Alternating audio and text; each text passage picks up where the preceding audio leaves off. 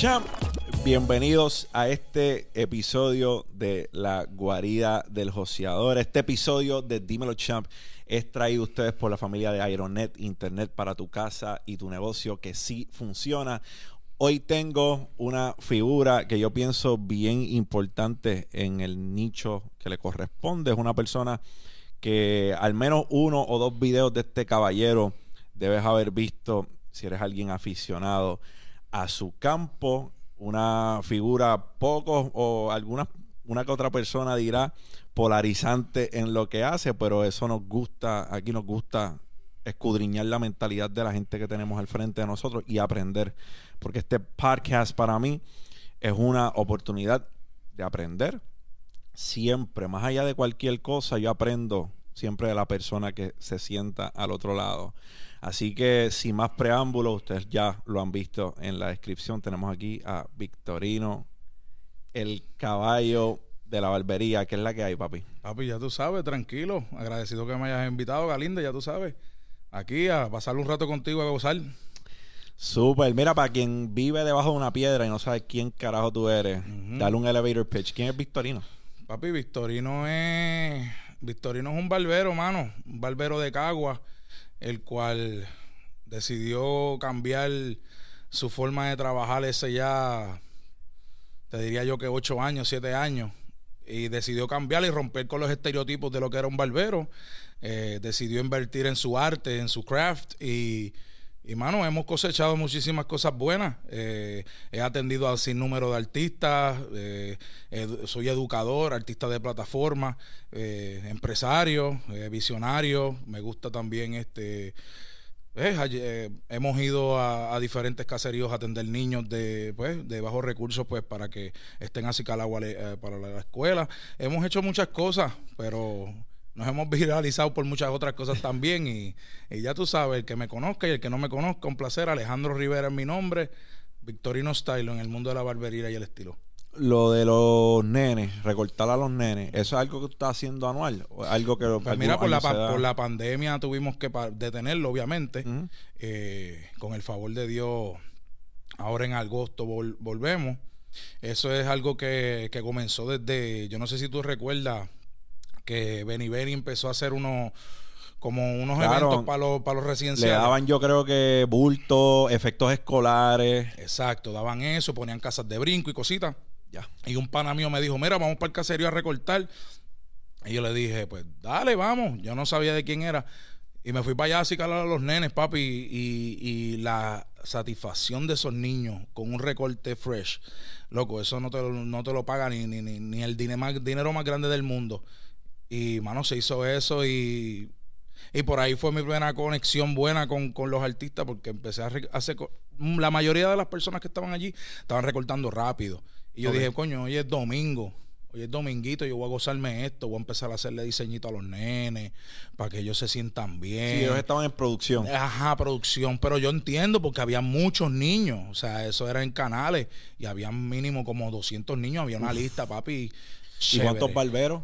Eh, creo que habían como 14 por ahí, como, 10. Eran pocos barberos y habían dos chicas eh, haciendo trenza y cosas para las niñas. Súper. Sí, y brother, eso fue otra cosa. Entonces yo pegué así calarlo a los nenes y los dejaba con diseño, con todo. Y ya tú sabes, Benny, Benny allí, yo lo vi, ese es Benny, y yo. Eh, yo creo que ese es el que hace los videos graciosos de Instagram, porque eso era lo que yo lo conocía. Okay. Y de los de los freestyle. Y el pana vio mi trabajo y dijo, ah, tú le metes cabrón. Y yo, y yo dije, pero papi, vamos a acicalarte después de los nenes, a ver si es verdad que te gusta. Ya, chipri para abajo. Pues mira, de Benny puedo decir que está rompiendo con el podcast, que se ha convertido en uno de los podcasts más escuchados en eso del urbano, mano. Ese cabrón mamabicho no me ha invitado para allá. Pero, ah. no, un me ha dicho un par de cosas, un par de veces. Pero yo le dije que quiero hacer algo diferente, que yo de música sé muy poco. ¿Me entiendes? Y, y vamos a venir con un inventito por ahí. Y, y, y por él, por él, por mi, por mi trabajo, yo hacerle, por asecararlo bien cabrón, fue que él me mencionó en una canción que se llama Experimenta la Perse, dice, esto del palabreo ya lo hizo un deporte, salgo, llama a Victorino, pago 100 cada recorte. Papi, eso fue como, ¿me entiendes? Eso fue como mencionar a Gucci en una, en una canción, ¿me entiendes? Fronteando con la ropa, pero estaba fronteando con el recorte. Y eso a mí me, me ahí fue, esa fue la primera pauta. Y eso fue algo para mí que me sorprendió porque yo no yo realmente no esperaba eso. no, y ahí en adelante han sido varios name drops, porque Tempo hizo un name drop, creo, el Adio Carrión. Carrión también. O sea, es algo que, que yo ni, ni espero. O sea, a Benny yo lo recortaba. Y, yo le cobré, me acuerdo que 100 pesos. Para esa época estaban cobrando 12, 10. Y él me dijo, ah, ¿cómo me vas a cobrar 100? Y yo, chico, pues claro. Yo, o sea, te estoy haciendo un, diseño, te estoy haciendo algo bien. Para nada. Y el cabrón se vino y se puso una gorra. Y el video se, y el video, y el video se fue súper. Y la foto del recorte se fue súper viral. Pegaron a hacerle memes y cosas, que era con un Versace. Y el tipo se puso una gorra para el concierto de Coscu. No, yo estaba que lo reventaba. Pero pues, por eso cobré los 100 pesos, porque si lo cobraba barato, después yo decía como que. Como que, coño, mano, ni siquiera se vio el recorte. Ya ahí me sentí bien.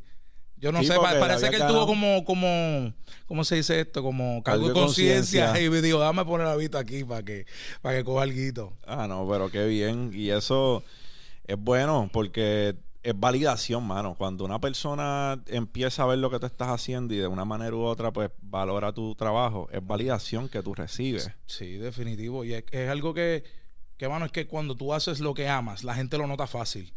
Y yo te voy a ser bien sincero, brother. A mí se me han dado muchas oportunidades en negocios y cosas. Pero yo creo que yo nunca voy a dejar de recortar. A mí me fascina demasiado lo que es el, recortar al cliente, poder tener una conversación, eh, estudiar qué tipo de persona es. Yo me, yo me, yo me, me I challenge myself como que para saber qué tipo de persona es nada más por los gestos, por cómo me habla, por de lo, del tema que me está hablando. O sea, esas cosas como que me intrigan mucho. O sea, porque cada persona, brother, uno no puede atender 20 personas al día. Son diferentes vibras todo el tiempo que a veces te cargan como te hacen sentir feliz.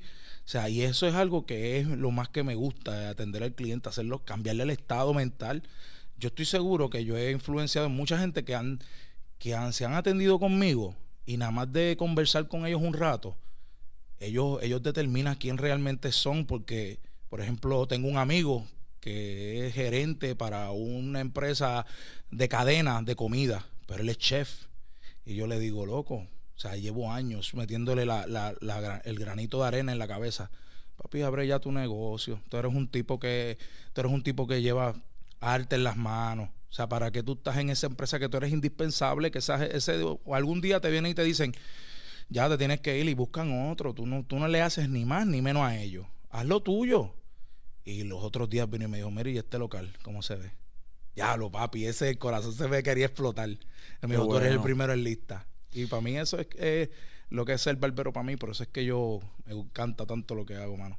Yo creo que muchas personas que hacen algo que tiene que ver con servicio al cliente o prestan algún tipo de servicio, en algún momento tienen la epifanía de que si su arte es importante, si lo que hacen es importante, pero a veces con la conexión que tienen con ese cliente es su terapia diaria, porque con tu pareja a lo mejor tú te puedes descargar de las cosas que te han pasado durante el día y demás, pero todas estas personas que pasan tienen una historia nueva, tienen un relato nuevo, tienen vivencias nuevas.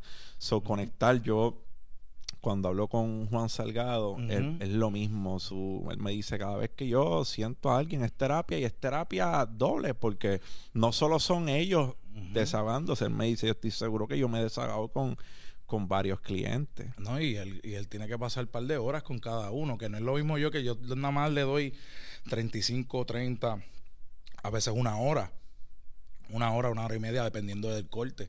Y él tiene que estar ahí un tiempo, que eso es algo chévere y el, y, el, y el ver tanta gente al día. O sea, mi, mi, mi, yo no soy, yo no soy el tipo más rápido del mundo recortando, y tú lo sabes, que, que, yo siempre me he tardado. Lo más que yo he recortado en mi carrera son 24 personas en un día, loco, y eso es mucha gente. Average son 10. Y este, brother, y, y, cada vibra es bien distinta. Hay gente que viene con diferentes cargas, tanto de su casa, trabajo, de lo que sea. Y yo sé que mi trabajo es que con el corte que yo les dé, cambiarle el estado de ánimo para siempre. Y si yo les puedo dar una orejita, decirle dos o tres cositas que pueda agregar a su vida o un, un un clic su mente, un mindset diferente. Papi, ya yo estoy cumpliendo con mi, con mi, con mi labor en la tierra, loco. Que es cambiar vidas de alguna cierta manera. Amén. Ese debe ser el propósito de muchas personas. Lo que pasa es que a veces no tardan en descubrirlo. Y se dan cuenta después que llegan a tener cierto tipo de abundancia. Porque el dinero es bien importante, pero no lo es todo. Te puedes ver con mucho dinero y sentirte bien vacío. Así mejor ejemplo, mira a, a, Farru, lo que, lo que, el cambio que tuvo que hacer en su vida. Y muchos más, muchas personas que han, lo han tenido en el momento más grande de su carrera. muchas personas que han tenido todo, lo del mundo. Lo que pasa es que, por ejemplo, la carrera, lo que es la carrera de, de la música es algo que te viene el dinero y la fama y tan rápido que es bien difícil manejarla. O sea, es bien difícil manejarla porque muchas veces estas personas no se han preparado para recibir esa abundancia. Ya cuando una persona, esto pasa con, por ejemplo, Macaulay Culkin, Home Alone. Este fue un niño que era famoso y millonario desde niño. Él no fue niño cuando ya era famoso. No es lo mismo que tú te hagas millonario y famoso después que tienes 29, 30, 31 años y has pasado las de Caín y has tenido un proceso, pues tú digieres el éxito, por así decirlo, de otra manera. Yo le doy gracias a Dios por todos los fracasos que yo llevo en estos 13 años, porque si no, cuando llegara la abundancia, pues yo la iba a probablemente internalizar de otra manera. Sí, totalmente. le doy las gracias a Dios porque yo pude, tuve el discernimiento cuando llegó, porque ya yo había vivido unas cosas que me prepararon para ello. Claro, es que el proceso, el proceso es el que realmente hace a, todo el mundo, brother. Es como coger un muchacho, papi, o sea, yo he atendido a Mayer, yo me acuerdo haberlo atendido la primera vez Brian Myers. La primera vez que lo atendí, brother, tenía, ¿qué? 17 años, 18 años. Loco, y de repente con una cadena de, un montón de dinero y de repente hizo este tema y después hizo este party, le dieron 100 mil pan, un millón y pico. Y tú dices, ¡ea! ¿Entiendes? Pero yo le he visto a él crecer. Son, es diferente, es el proceso. Y hay mucha gente que lo asimila bien y hay gente que no. Es, parte de todo, mano. Definitivo. A mí me encanta decir que las personas tienen el, el proceso en el cual tú llegas a tener la abundancia debe ser unísono con la mente. Porque si tu mente en algún momento no está al nivel de tu cuenta de banco, eventualmente las dos van a estar en el mismo nivel. O sea, tu cuenta de banco no puede crecer un paso más acelerado que tu mente. Eventualmente las dos van a ser del mismo tamaño. Así mismo, Cuando, tú, em, cuando yo vi de ti, algo que me que resonó conmigo fue la manera en la cual tú vestías. Okay. ¿Cómo tú empezaste a vestirte así, bro? Mano, porque realmente el, la imagen de un barbero en los últimos tiempos, de los últimos tiempos. desde los 70 en Puerto Rico, desde los 70 hasta los 2000, 2009, 2010, papi, el, barbero era cafre. El barbero para los ojos del mundo. El barbero era cafre, el barbero quería ser cantante, el barbero quería ser bichote, el barbero era de la calle, era un tipo que no estudiaba, era un tipo bruto, que si no tuviste la oportunidad de graduarte bien, pues terminabas siendo barbero. Esa era la imagen. O sea, loco, yo sé, yo sé, yo sé escuchar de una maestra, ah, tú quieres terminar siendo barbero. En ese momento yo no sabía que yo iba a ser barbero. ¿Me entiendes? Y, y todo, yo me acuerdo ir a la barbería y ver, mano, como vestían bien mal, de verdad. Y yo empecé con el flow de vestirme bien, pero ¿qué pasa? Yo entré en una barbería de 18 barberos todos eran veteranos. El, el, el, que iba después de mí, más menor que yo, me llevaba 10 años, imagínate.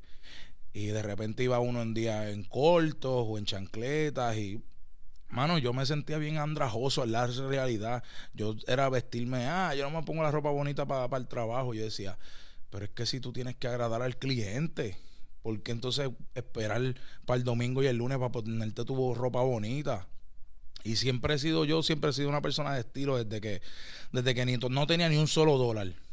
Y cuando empecé la barbería, muchacho, me gastaba, me ganaba 200 pesos a la semana y gastaba dos y medio en tenis. O sea, una cosa ridícula. Pero hasta que yo dije, mano, hay que, hay que darle un cambio a esto. Yo sabía lo que era ir a una discoteca, andar con un compañero barbero. Y, brother, que le preguntaron a una muchacha, oye, ¿a qué tú te dedicas? Ah, ya tú sabes, baby. Tú sabes, bregando. Pues tú sabes que el, barbero siempre tiene cash encima, mucho. Y eso a mí no me gustaba. Yo me encojonaba bien duro, yo me encabronaba. Yo decía, pero porque es que yo tengo que. porque yo tengo que mentir de lo que yo hago. Entonces, si tú no recortabas artistas, eras un pendejo más. Era un barbero, ¿entiendes? Y eso a mí no me gustaba. Y es que todo en esta vida entra por los ojos primero. Y la única manera era cambiar la imagen. Y yo decía, decidí cambiar el vestuario rápido. Y, fui para encima, pero lo primero que cuando llegué con la barbería así, camisa de botones, pantalón negro, papi, rápido me preguntaron, mira, gordo, ¿te va a casar, cabrón? Y yo, eh, a diablo. Bartender un trago, papi, ya tú sabes, el vacilón de la barbería. Por eso es que yo tengo el cuero duro. Pero cuando ellos vieron eso, que, yo venía con algo diferente, los clientes se dieron cuenta. Iba gente a, verme de la nada. Gente entraba a la barbería, eran 18 barberos, aquí había uno, uno, uno. Entraba por ahí para abajo directo y decía, eh, sí, buenas tardes, quisiera hacer una cita. Y yo, una cita, carajo es eso, y nunca trabajo por cita. y yo le dije, bueno, yo estoy terminando con el caballero y voy con usted luego. Y él viene y me dice, perfecto, lo atiendo, papi, la madre, lo acicalo bien duro. ¿Y cuánto es? No, este, yo vengo y le digo, no, son, no me dejó ni contestar. Me dio 40 dólares. Gracias, dame tu número, me quiero agendar una cita para la semana que viene. Todos los barberos que se estaban riendo de mí, vacilándome, todos hicieron. Y las risas se convirtieron en respeto con el tiempo. Fue algo que cambió bien duro en mi vida. So, em, comienza todo por la vestimenta. Todo empieza por la vestimenta porque tú, lo que tú, como tú te ves, la imagen es lo que tú emanas al mundo, es lo que, lo que la gente ve. Lamentablemente todo es visualización, o sea, todo es por los ojos. O sea, mira ahora mismo muchas cosas, gente que están haciendo scam nada más por su forma de vestir, por cosas que consiguen a través de favores todo es a través de la, de, la vista. Entonces, pues, yo decidí, no, hay que, hay que representar, hay que ser un barbero. O sea, los barberos éramos respetados, barberos cirujanos en los tiempos, en los 1800. O sea, cambiamos eso, nos quitan lo que es hacer sangría, extraer muelas o dientes, eh, hacíamos desmembraciones de brazos rotos. En ese tiempo no existían los yesos. Cambia, éramos los, los más duros del mundo hasta los años 50 ¿Qué cambió todo? El rock and roll. Los, Beatles con los pelos largos.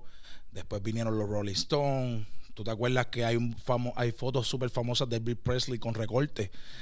Con el pompador. Él fue el primero que inventó el pompador. O sea, hasta el sol de hoy hay una competencia en la OMC, las Olimpiadas de la Barbería, que se hace una competencia para ese corte, que se llama el clásico.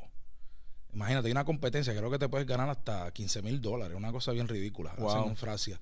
Y, y brother, cuando vino esa transición, ahí los barberos perdimos mucho terreno. Perdimos nuestra ética, perdimos ¿por qué? Porque ya no los barberos no querían educarse, querían seguir con la máquina ya de los 50 hasta te diría que hasta los 80 o 70 el, barbero era como que algo para viejo, era algo para viejo. Ah, esa barbería, todo fue el movimiento hippie, pelo largo, salones de belleza. Aquí en Puerto Rico siempre hemos tenido barbería, pero la, el, el, mainstream, ahora es que se ven los barberos más fuertes por las redes sociales, con estos recortes que sí, con los clásicos, los come-overs, los fades, todo eso volvió gracias a las redes sociales y esa es la realidad. Porque así mismo yo me puse a buscar en, en Google, buscando inspiraciones en ese momento cuando yo quería vestirme bien. Y ahí empecé. Todo eso cambió con, con eso, con la vestimenta nada más. Y ya eso hizo un clic en mi cabeza y vi la reacción de la gente. Y yo dije, no, espérate, que esto hay que seguir empujándolo esto hay que meterle dinero de alguna manera. Me acuerdo que hay una canción de Residente que dice, este, para eh, todo lo gasto en mi carrera porque el arte va primero. va primero. Y entonces, brother, yo eso, porque el arte va primero, o sea, eso fue algo que me dio un clic bien duro y yo dije, no, vamos a, vamos a hacer un video, una foto, vamos a hacer algo. Vamos hasta que, papi, así mismo, un evento de, un evento de tenis en la respuesta. Conozco a videógrafo Kiki Pérez él vino desde Arecibo con un rapero, no me acuerdo el nombre del rapero. Mike Towers estuvo esa noche allí, este, cuando nadie lo conocía, este, y la rompió bien duro. Y brother, y conocí al pana, hice mi primer video que se llama The Love of the Art 2014. Y lo subimos y eso fue un boom bien duro. Nunca se había visto un barbero. No, me pudieron las críticas. ¿Qué le pasa al charro este? Que si esa ropa, que si esto, que si lo otro. Pero primero es la crítica, ya después van asentando y después quieren, se inspiran. No digo imitar, no digo copiar. Yo digo que la gente se inspira porque para eso estamos en este mundo, para inspirar a los demás. Definitivo. Yo creo que todo el mundo tiene alguien que lo inspira, alguien que ha moldeado la manera en la cual. ¿Quién te inspira a ti? Mano, mi mamá y mi papá. Papi, son gente que, que echaron para adelante desde abajo. Mi papá, un tipo que, tan, que lamentablemente te puedo decir, yo soy de sector escolar. Después al tiempo pude terminar con unos exámenes pero, por ejemplo, mi mamá, que se tuvo que fajar con nosotros sola. Mi papá y mi papá se, se divorciaron, pero tenían buena relación. Pero mi mamá nos echó para adelante solo todos los días. O sea, tenía un trabajo bueno. Mi, mamá, mi abuelita se enfermó, brother. Yo vi a esa mujer luchar y de esta vida uno no puede estar echado para atrás esperando las cosas. Uno tiene que crear sus propias oportunidades. Igual que mi papá. Mi papá siempre toda la vida fue un handyman. Su primer hijo fue a los 14 años, loco no pudo terminar la escuela, creo que se salió en 10, después al tiempo también hizo como yo. O sea, esa, eso a mí me inspira todos los días y cada vez que yo recorto a mi viejo, que me siento ahí a hablar, papi, me tardo dos horas. Dos horas recortándolo, pero es nada más para poder hablar, porque ese es el tiempo que tengo para bondear con él, para poder hablar. Y me inspira mucho. Ya del mundo de la barbería me, me, me ha inspirado eh, colegas como Dania Morim, que es un educador de, de, Andis, eh, Daniel Lozada, que fue mi barbero en, Carolina por mucho tiempo. Fueron gente que yo fui viendo eh, que tenían un estilo de trabajar y, iban a competencias y educaban y esas cosas. Y, eso fue también lo que me inyectó un poquito. O sea, y, la realidad es que, también me automotivo todos los días, trato de, de, ver cosas diferentes en diferentes industrias para ver qué puedo mimiquear para la mía. ¿Crees en los mentores? ¿Has tenido un mentor en tu misma en tu mismo nicho? Pues mira, yo te podría decir que sí, mano. Yo tengo un amigo que se llama Otto Giovanni. Para mí yo diría que es como mi mentor y mi pana y nos pasamos jodiendo y vacilando, pero le pregunto muchas cosas. tipo que tiene dos salones de belleza, eh, barbero de Ricky Martin, de de Ricky Martin, de, de todos estos artistas bien altos, o sea, de estilo no de barbería, o sea, él está ahí. Fue barbero mucho, todo el tiempo de Luis Raúl. O sea, y la mentalidad que él, sí, no, y la mentalidad que él tiene y, y, su forma jocosa de educar, siempre le pregunto y me pone claro. Y, y lo bueno es que cuando, cuando yo digo que tú crees esto estuvo bien, no, cabrón, te fuiste a fuego como también, no, le metí tipo de puta que se jode, se mame un bicho. Así mismo me dice. O sea, y yo pienso que eso es eh, ha sido uno de mis mentores porque realmente en este mundo de la barbería es bien, bien competitivo y, la gente no se abre a los demás. Esa es la diferencia mía con muchos. Yo no tengo miedo a, enseñar o a demostrar lo que sé. Porque tú sabes que al final del día yo no me voy a llevar nada a la tumba. Nada. Y hay mucho egoísmo en esta industria, como en todas. O sea, ellos no, no quieren, no quieren, no quieren este como, como enseñar, enseñar qué es lo que saben por, por, eso, por ese miedo de que, de que, ah, me va, me va a tumbar el kiosco.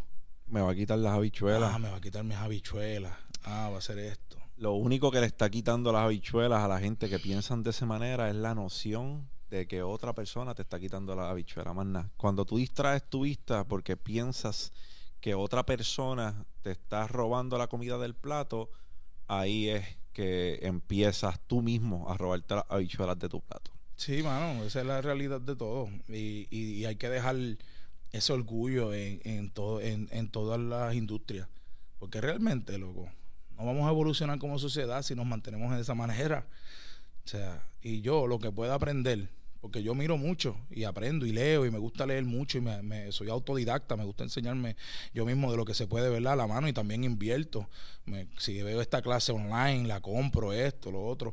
Y siempre estoy pero es para, mira, demostrar hacia adelante, enseñar. Y si yo puedo, un muchacho que se me acerca, yo puedo darle dos o tres orejas y que continúe consumiendo tal vez mi contenido en Instagram y me pregunte, mira, ¿qué tú crees de esto? Y siga aprendiendo, para mí es una bendición. Y está cabrón porque muchas personas, por alguna razón u otra, le han puesto una connotación negativa a los educadores. Es como, ah, este es lo que está vendiendo, está buscando vender un curso, vender esto, vender lo otro, pero yo soy una, yo busco continuamente educación.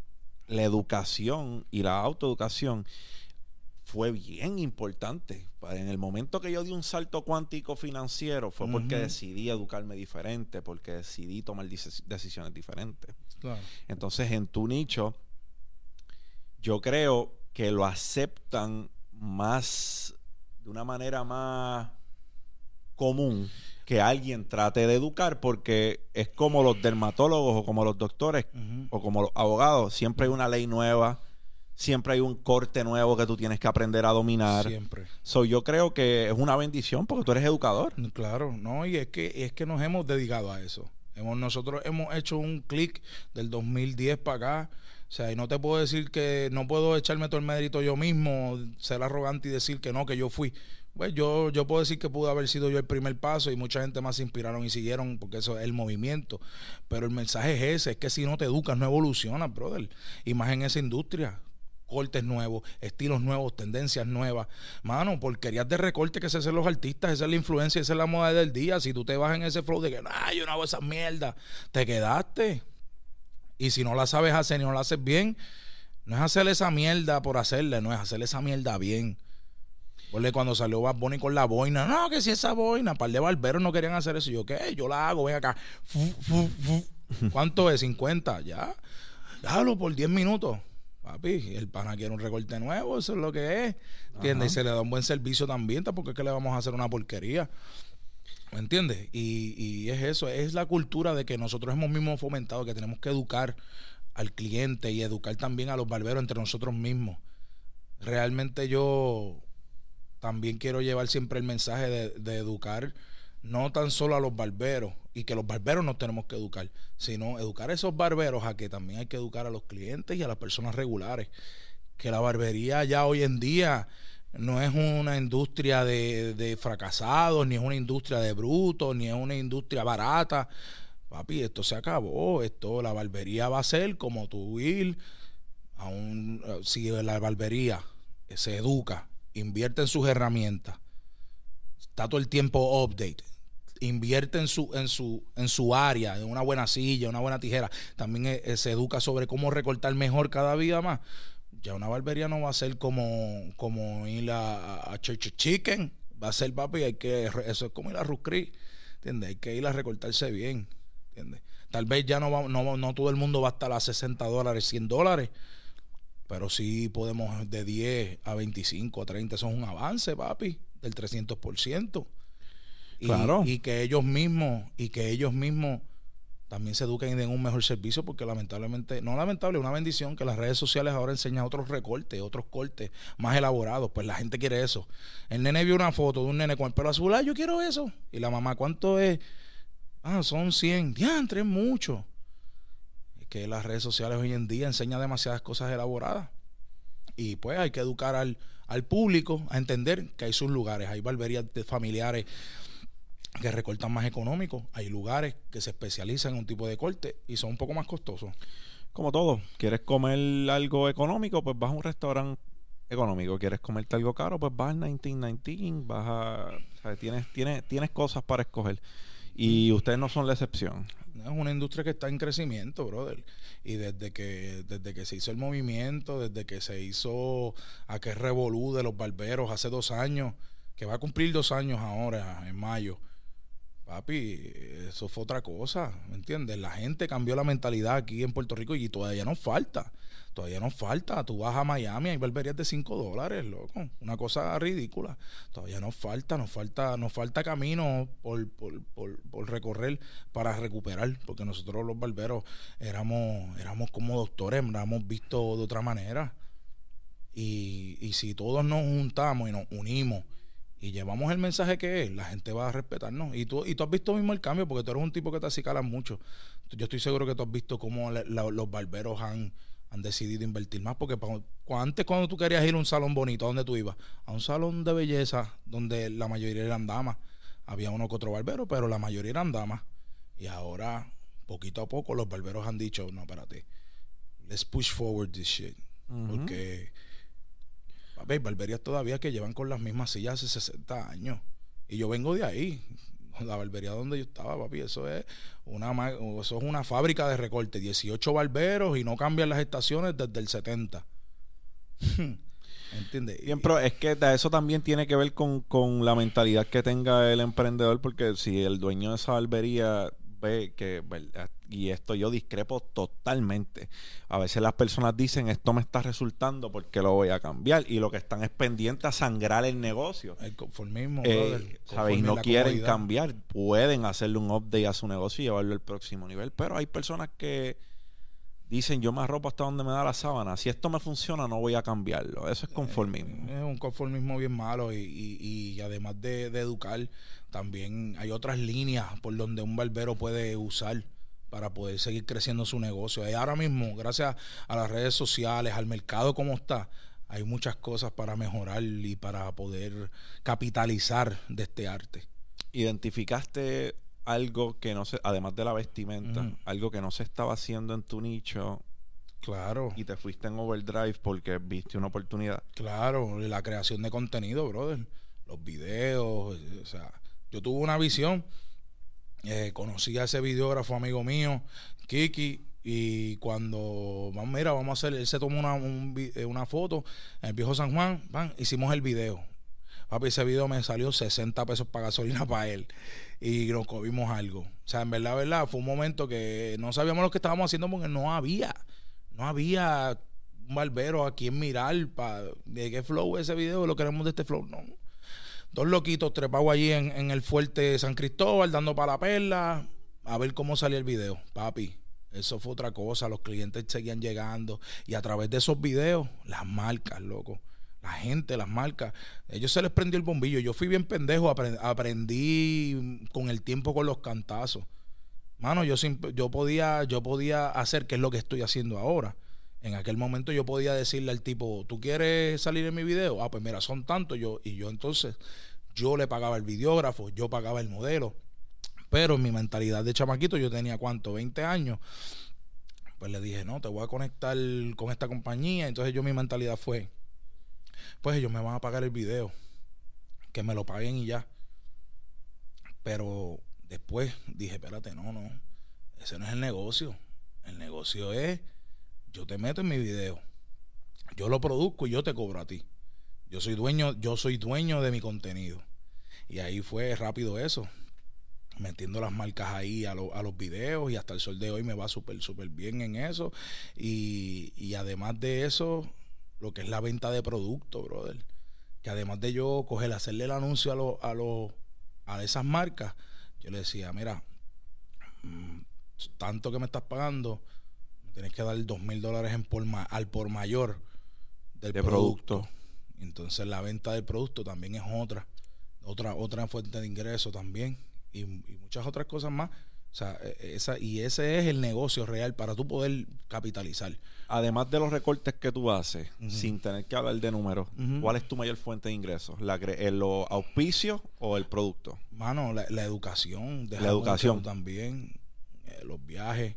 ¿Y lo estás haciendo frecuente? Sí, ahora, con, ahora ya este año 2022 tenemos ya cuatro fechas confirmadas. Cuatro. Ya cuatro hasta ahora confirmadas. O sea, en conversación hay como siete y hay un tour ahí en Latinoamérica que una compañía me quiere. Estamos en negociaciones para ver si se da, pero hay cuatro hasta ahora y eso tienen que pagármelo adelantado. Eso no es de que yo voy a llegar allí a inventar. Sobre la educación sería tu mayor fuente de ingreso, además, mm, después de el recorte. sí, yo digo que sí. ¿no? Y, la venta de productos y los auspicios también, todo es un, conjunto. Es que si no, no recorto, no puedo recomendar el producto, no puedo probar los productos, no, puedo, no sé cómo hablar del producto.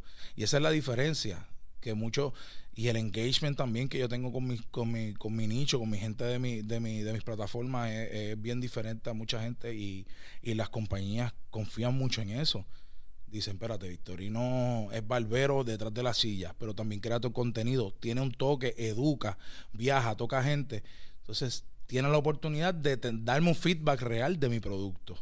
Y eso es lo que ellos cuentan mucho también. Pero es, como que un, pues mira, la educación me deja tanto, pero papi, cuando uno corona, cuando uno corona un, un tourcito de tres días, uno vira chévere. el IRS se pone contento. ¿Entiendes? los amigos de nadie. Ajá. Se ponen contentos esa gente y también los conciertos los tours de conciertos. Por ejemplo, Raúl Alejandro, estuve con Chencho Corleones cuatro noches. Un, es, un, es, un, es, una coronadita buena, que no tengo que trabajar por lo menos como un mes. De, de la barbería, ¿entiendes? Es algo bueno, o sea, de verdad te tratan bien. Y es algo, es saber moverte. Uno no puede tener todos los huevos en la misma canasta. La diversificación es importante en cualquier nicho. Y no solo estoy hablando de, diversificación en cuanto a inversiones se refiere, diversificarte tú como creador de contenido, como barbero.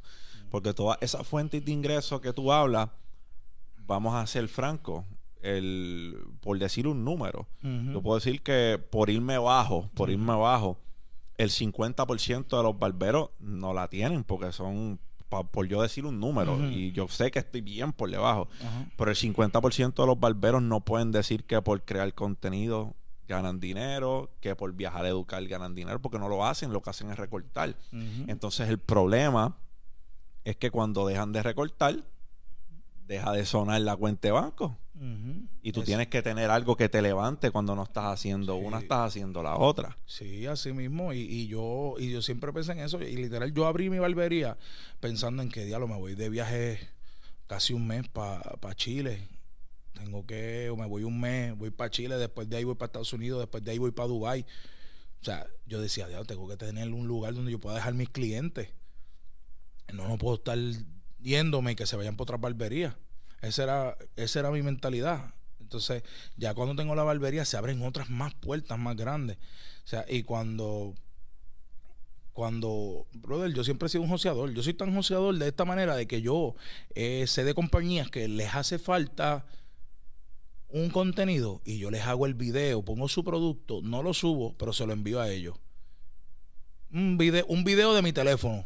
Y le digo, si me da 5 mil, te lo envío y te lo pongo en, mi, en mis cuatro o cinco plataformas que sobrepasan el 3 millones. Y engagement más o menos está más o menos por ahí, porque tengo buen engagement, casi de un 70% de mi público.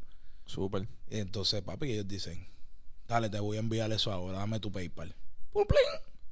Yo los vendo, mi pareja sabe, yo, yo rápido, mami, le voy a vender este video a esta compañía. ¿En serio? ¿Y tú no hablas con ellos? Sí, se lo voy a vender. Papi, yo soy dueño, yo soy, yo, yo ahora mismo soy el único en Puerto Rico creador de contenido de barbería independiente. No hay. No hay. Tanto hay muchos muchachos que están trabajando súper cabrón. Tengo muchos colegas súper buenos que son buenos. Pero papi, el día que ellos vean este negocio como yo lo estoy viendo desde esta perspectiva, ellos van a ser dueños de su propio contenido y van a capitalizar de verdad. Van a ser felices realmente. Eso, es la ¿Están perdiendo? ¿Ah? ¿Están perdiendo dinero? Yo pienso que sí. Se, están haciendo muchos millonarios a cuesta de nosotros. Y no nos dan el mérito ni el dinero que nos merecemos, realmente. Porque es una cosa, una acción hay una reacción. Ya pusimos a los clientes a respetarnos, pero las compañías todavía no nos respetan. Nos quieren pagar 200 pesos por video, 250, 300, 400 la oferta más alta. Pero papi, esa gente de cada video se hacen un millón y pico. Papi, viste a fulano, hizo un video con nosotros. Coño, sí, me agrada tu, tu video. Me, que, me agrada tu producto, mano. ¿Cuánto, cuánto para abrir la cuenta? Sí, son 30 mil. Dame 100 mil. Papi, yo sabía lo que era abrirle una cuenta a una compañía de, de medio millón de dólares y que a mí no me dieran ni las gracias. ¿Tú sabes lo que es eso? Que tú le llamas para Perú y le dices, mira papi, ¿cuánto, ¿cuánto te llegó los productos? ¿Cuánto fue? Sí, me encantó, llegaron sobre 24 paletas. Y tú, coño, estos cabrones ni la gracia me dieron. Se montaron en mi seminario que hice yo y vendieron, abrieron una cuenta de medio millón y a mí no me dieron nada. No, papi, esto yo lo tengo que tomar con mis propias riendas. Y ahí es que, y cuando, y no es que estén perdiendo los colegas, es que todavía no han visto the big picture. Esa es la diferencia. Y tiene, yo sé que todavía he hecho algo más o menos, pero no sé en qué quedó tu producto tuyo. ¿Estás en planes de hacer producto tuyo o ya tienes producto tuyo? Mira, yo ahora mismo tengo un tengo un, un andamiaje que quiero crear. Ya. Base en ese andamiaje es que yo entonces quiero crear mi producto. Si no tengo lo que tengo en, en mente, lo que ya tengo en un plano escrito todo. Si, hasta que no se me dé eso, no puedo hacer mi producto masivamente. Sí, yo hice un spray de brillo, se fue súper viral, me lo distribuía en aquel entonces la compañía Elegance. Eh, bueno, se vendieron 50 mil unidades en seis meses. Okay. De ahí se pudieron guardar un par de chavitos, ¿me entiendes? Pero después de ahí yo dije, y he visto cómo se ha movido la industria. Ahora mismo tú sabes que está extremadamente saturada en la realidad de productos. Para barbería es que estamos tan. Los barberos están bien pegados ahora mismo. En el mundo de la belleza, entretenimiento. Yo conozco gente que no son ni barberos y se disfrutan los videos de todos los colegas y, y míos. O sea, y ha crecido tanto que han salido demasiadas marcas. Y ya yo he visto cuáles son los flaws de lo que está pasando en el mercado. Entonces yo cuando venga con el mío, ya. Enfocarme en mi nicho, en mi gente y, y en un par de cositas que vamos a trabajar y entonces ahí atacamos.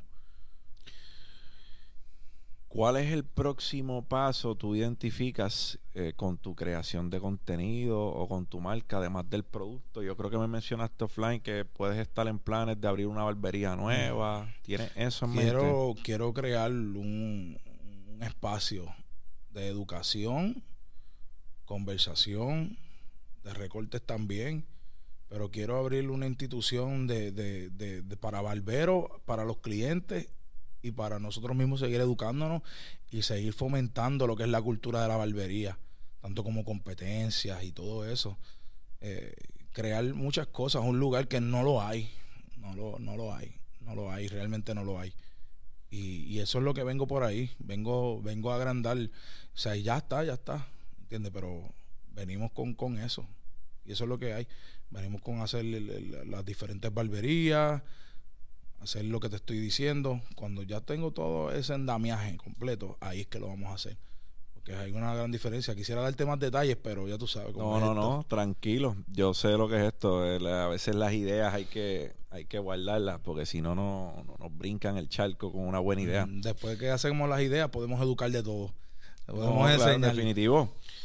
Y esto es, una plataforma que se presta para eso. Si tú fueras a dejarle una caja de herramientas al chamaquito que está recortando en la glorieta de la escuela o recortando a la familia, ¿qué tú le dices? ¿Cómo tú lo aconsejas? Porque ellos pueden aprender por su cuenta, que es bueno ser autodidacta, pero no es lo mismo escuchar de una persona que cree que sabe lo que está diciendo a una persona que ya lo vivió o ya pasó por ello. Yo lo que te puedo decir es que, que hagas las cosas con el corazón, mano. Que esto de barbería tú lo sientes, mano. Es la, realidad. Tú, tú sabes cuando a ti te gusta. Esto es bien difícil estar todo el día de pie, atendiendo clientes. Si te gusta, tienes que meterle ganas, tienes que educarte, tienes que cogerlo en serio. Eh, no tengas miedo a las críticas, así cala, recorta, observa contenido. Gracias a Dios ya ustedes tienen el YouTube eh, yo lo que tenía era el YouTube, pero papi, eran computadoras prestadas y ahora con un teléfono tú ves a quien sea.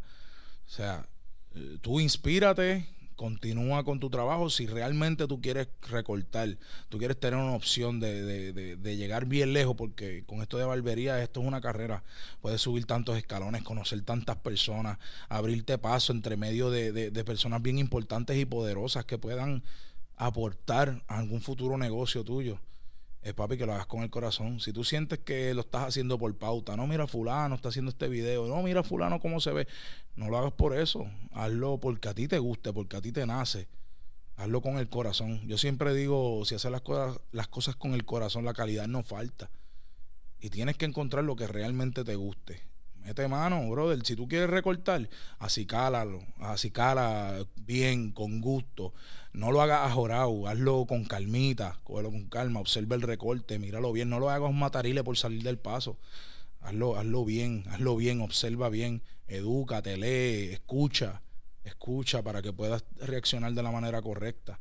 Yo pienso que esas son unas dos o tres herramientas que yo le podría dar y después de ahí vienen mil cosas, vienen mil cosas más, desde las redes sociales hasta, hasta crear tu propio negocio, crear una marca, o sea, hay mil cosas que tú puedes llegar a hacer. No todo es recortar artistas, mi gente, esa película es una película bonita, pero no es como la pintan, no es tan glamurosa, nada, ¿sabes? ¿Desde qué punto de vista? Bueno, el punto de vista de que la gente piensa, no, yo voy a recortar a tal artista, me voy a hacer millonario, voy a ser chavo con ese pana.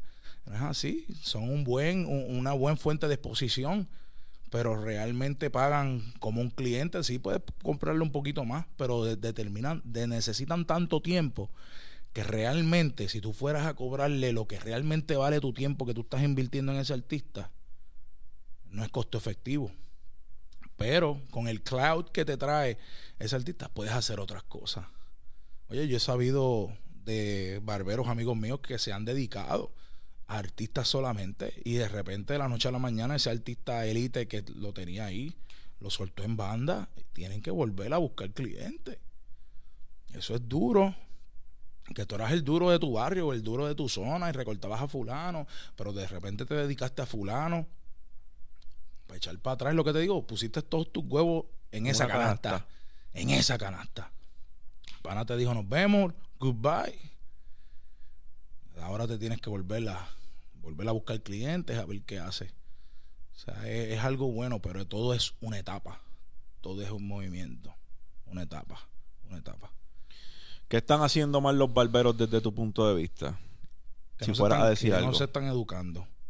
Hay muchos barberos que no se están educando, pero también te puedo decir que están haciendo muchas cosas buenas también están haciendo muchas cosas buenas también. Hay muchos barberos con mucha hambre, con muchas ganas de que, de que los vean.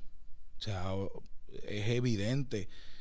Eh, hay, eh, lo único que yo pienso es que no se están educando. Hay muchos barberos ahora mismo que no va a ver este podcast. Hay muchos barberos que no va a ver este podcast. ¿Por qué? Porque no tienen redes sociales. Y la realidad es que no, que no todo el no todos los barberos les interesa las redes sociales. A veces tienen un Facebook y cuidado. Es la realidad.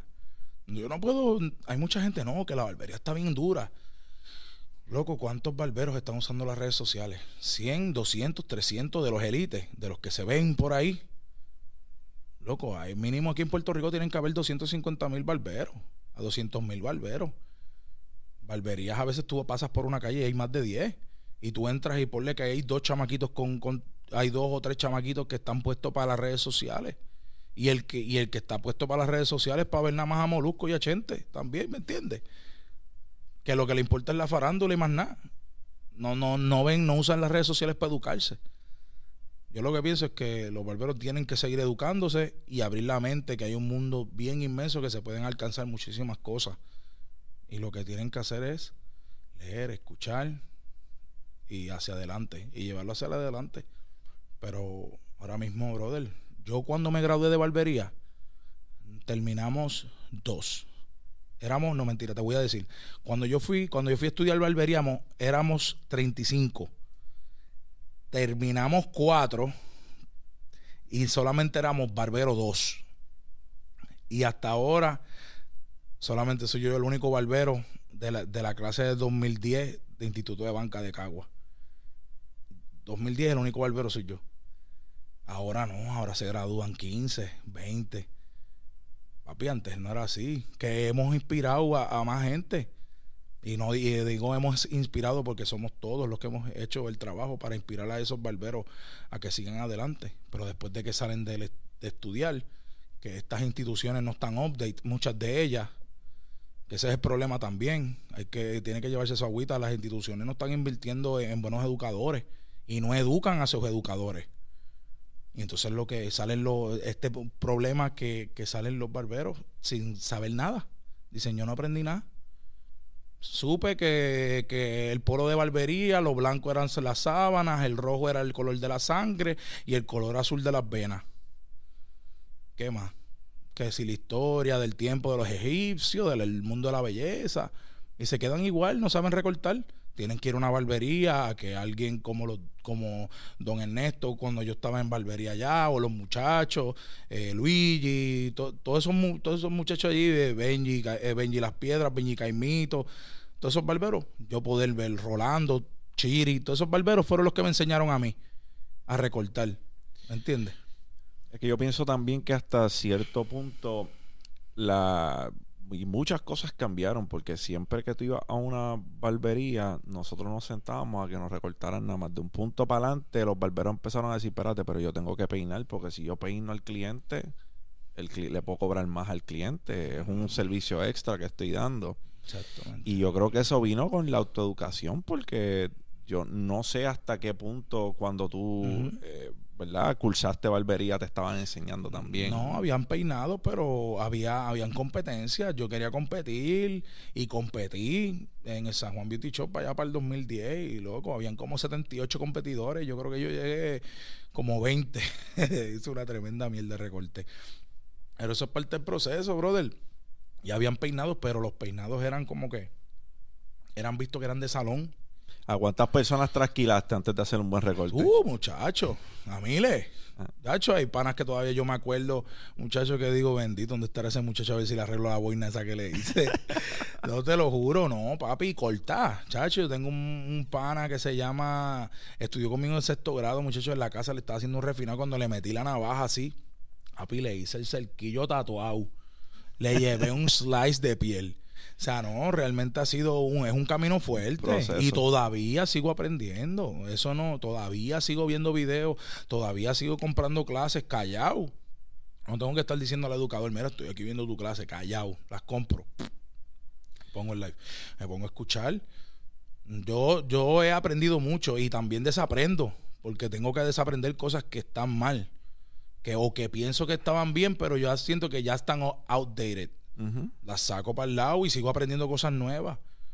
Esa es la realidad. 20 eh, matariles, muchachos, 20 pasmes. Chacho, tú no sabes. Yo, yo sé lo que es tener un chamaquito en la silla y, y papi que pega a llorar. Un chamaco como de 14 años que te dice, no, mira, yo, ¿cómo tú quieres la patilla? Finita, cuadrada, refinada. chamaquito me dice, ¿refinada? Pues ¿qué refina para ti? Borradita. Barradita. Pues yo vengo, papi, cuando le meto el trimmer, me voy a borrarle la patilla, papi, cuando miro para el espejo el lagrimón. Y yo, ay, a puñete, y era un nene grande, grandecito. Y yo, diablo, y me dijo, es que a mí no me gustan las patillas así. Y yo, pero papi, pero se refinaron, es que yo no sabía cómo era. Yo no sabía. Y yo, pero, pero pregunta. Y yo decía, aquí la maíz no me va a pagar. Y 20 cosas más, muchachos, pames y, y matariles, miles. Eso es un proceso que a la primera que, papi, tardarte en un recorte tres horas.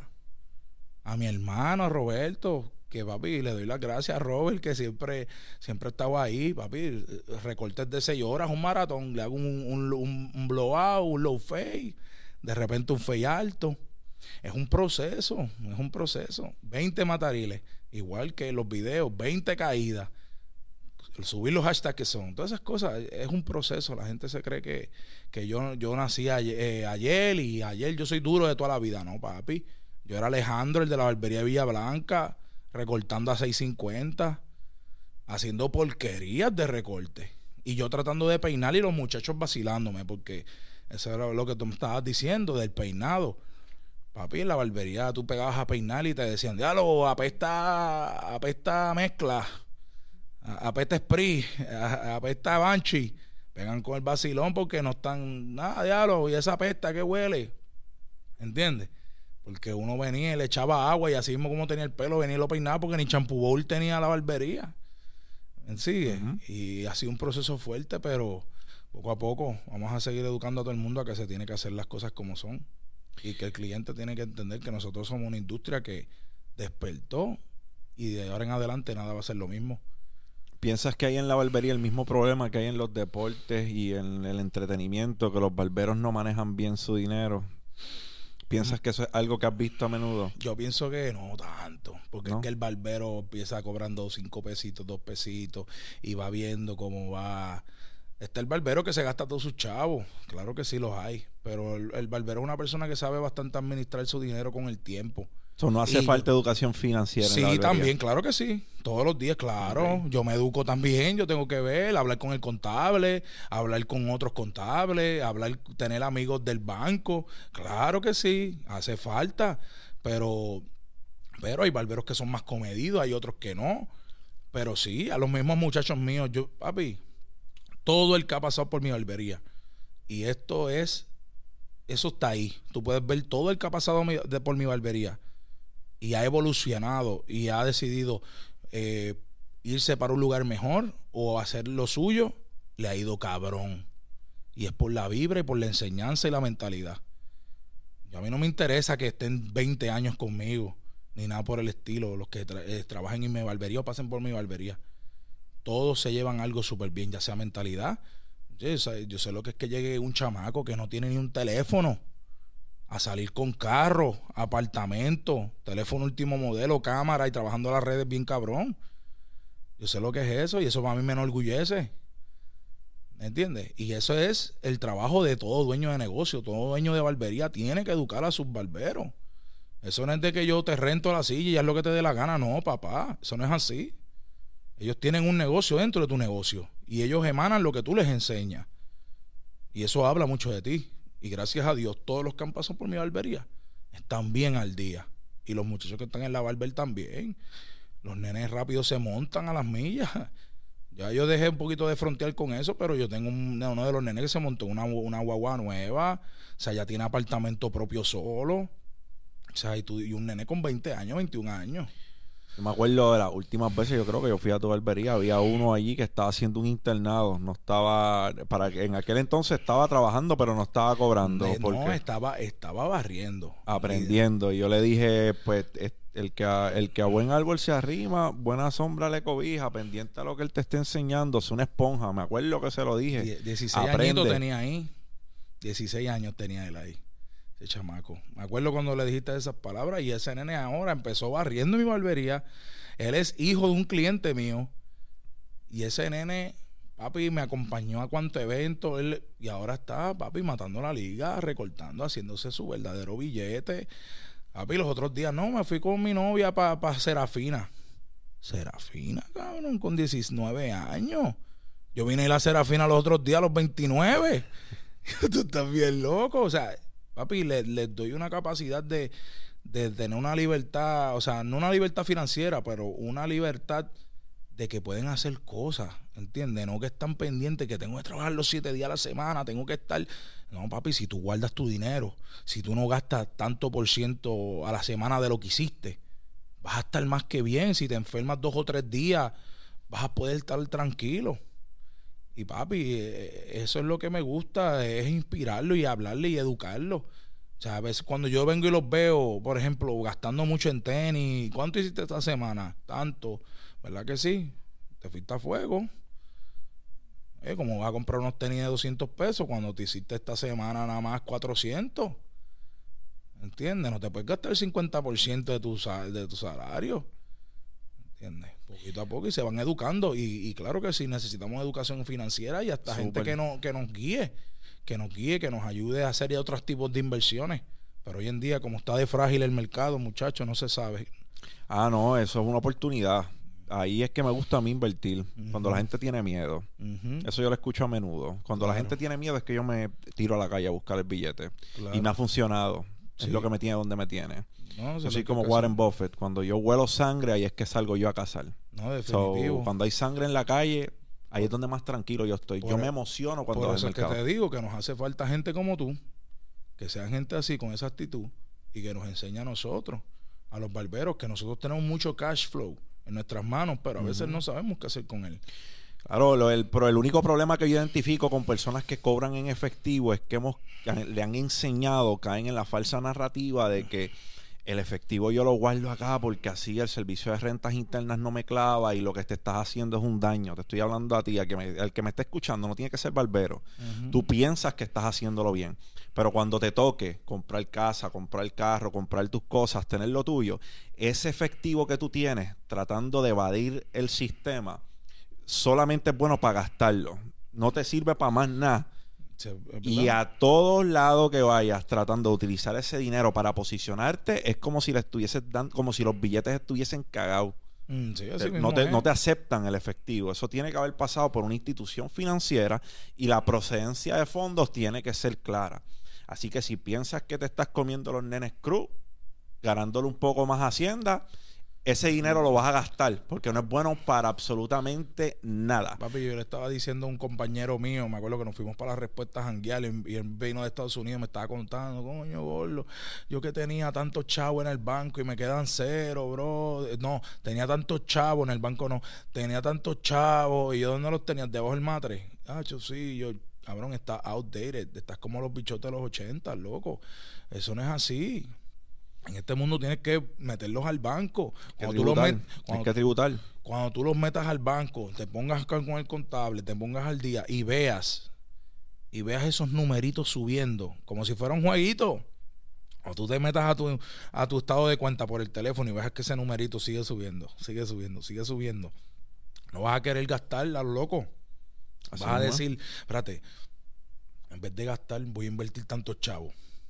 Pero espérate, déjame no invertir los, dos 20 mil que tengo. Déjame coger un préstamo con el dinero que tengo ya. Coger un préstamo al banco asegurado ya y juego con los chavos del banco. Esas son otras cosas que no nos enseñan a los barberos, que uno va aprendiendo poco a poco. Entonces yo le decía a ese pana, cabrón, no puedes tener los chavos debajo del matre. Tienes que hacerlo de esta manera. Tienes que abrirte una cuenta de banco, abrirte una, una, una, cuenta de ahorro. El contable te puede ayudar. Al principio, ponle que no vas a llenar absolutamente todo lo que te está generando para que respires un poquito, pero ya después de que vas creciendo, que tienes ya tu negocio fuerte, métele la tuca para que tengas la oportunidad de comprar, coger préstamos y seguir hacia adelante. El contable es tu amigo, el contable es tu mano derecha. Hay que tener cuidado, hay que estar también pendiente a los contables, qué contable es bueno y cuál no. Ah, no, pero eso es como todo. También hay barberos buenos y hay barberos malos. es como en todos los nichos. Hay gente buena y gente mala. Y el contable, tú tienes que tener un buen contable. Yo tengo un bookkeeper, a Ramón Ocasio, que no falla ni una. Y gracias a él es que he podido defenderme en esto porque la ganancia capital rinde un, porcentaje ridículo. Ganancia capital, estamos hablando de un 30, un 35%, dependiendo si es long term o short term, y nos mata, brother. Y la diferencia que tienen las personas abundantes de los que son clase media es que sabemos tributar mejor. Sabemos deducir muchas cosas más de nuestro, ¿verdad? De, nuestro ingreso. Claro. Y al fin del día nos estira más el peso. Nos hace falta, y yo aquí escuchándote, mira a ver qué vas a hacer porque necesito que me eduque dos o tres barberos hay que hacer una clase, hay que hacer una, una clase o algo, o un meeting, o cualquiera. Lo, cuadramos de alguna manera u otra, pero podemos hablarlo. nosotros los barberos nos hace falta todavía mucho, mucho camino por recorrer por, por la por, por, el mundo financiero, porque, como te dije, cogemos los chavos y ta cash, o lo metemos y vamos a gastar en esto. O sea, guardar, guardar, guardar, y el dinero guardado. Parte del dinero guardado es dinero muerto, lo estás perdiendo a costa de la inflación. Metas para los próximos 5, 10 años. Hacho, papi, ahora mismo, gracias a Dios, vas a ser el primer lugar donde lo voy a decir, papi. Estoy nominado para los Grammys de barbería. El primer latino viviendo en su tierra en ser nominado, representando a Puerto Rico. Este, con el favor de Dios y si, y si el público me lo permite y votan por mí, pues paso a la siguiente ronda y puede ser que traigamos ese Grammy de barbería para acá, para Puerto Rico. Súper. De verdad, este Esperemos ese, así sea. E, ese es lo, primero ahora que estoy pensando. Ese, ese Grammy, esos premios son en, en, mayo. El que esté viendo este podcast puede entrar a mi Instagram Victorino, se mete en los historias. Estoy poniendo el link todos los días. Para que le den la mano, comparte tus redes sociales, brother, para que no te no, Victorino, Victorino Stylo en todas las redes sociales, Victorino también, Victorino Solito en todas las redes sociales, Victorino Stylo, TikTok, YouTube, este MySpace, todos lados está como Victorino Style. Mira, antes que nos vayamos, hay un barbero ahora, está bien pegado en TikTok y, en, y, en, y en Instagram que se llama Big Blends. No sé si lo has visto, él hace algo bien particular y es que va por la calle. Lo conozco de toda la vida, muchachos. Ese nene me escribía para colaborar y, y todavía. Pues está pegadísimo, como con 13 millones de followers en TikTok. Y lo que empezó a hacer era que salía a la calle, tenía, ¿verdad? Le ofrecía un recorte gratis a la gente y tenía una conversación en el video con las personas. Ese contenido, por alguna manera, cliqueó con, con, es que, la gente. Es que a la gente hoy en día lo que le gusta es escuchar a otras personas hablar. Por eso es que este es el, el, ahora mismo 2020 es el momento de los podcasts, de los programas auditivos. La gente quiere contenido. Ya la gente no quiere mucho show. Eh, en las redes sociales la gente lo que busca es contenido. Y sí, le ha resultado. Tengo un par de críticas sobre él que debería de vivir lo que enseña o dice. Pero está bueno el contenido que está haciendo. Está inspirando a otros muchachos a, a hacer lo que él hace. Pero hay, a base a eso hay que educar. Hay que educar, hay que enseñar. Porque los nenes ven eso y dicen, ah, yo quiero hacer eso.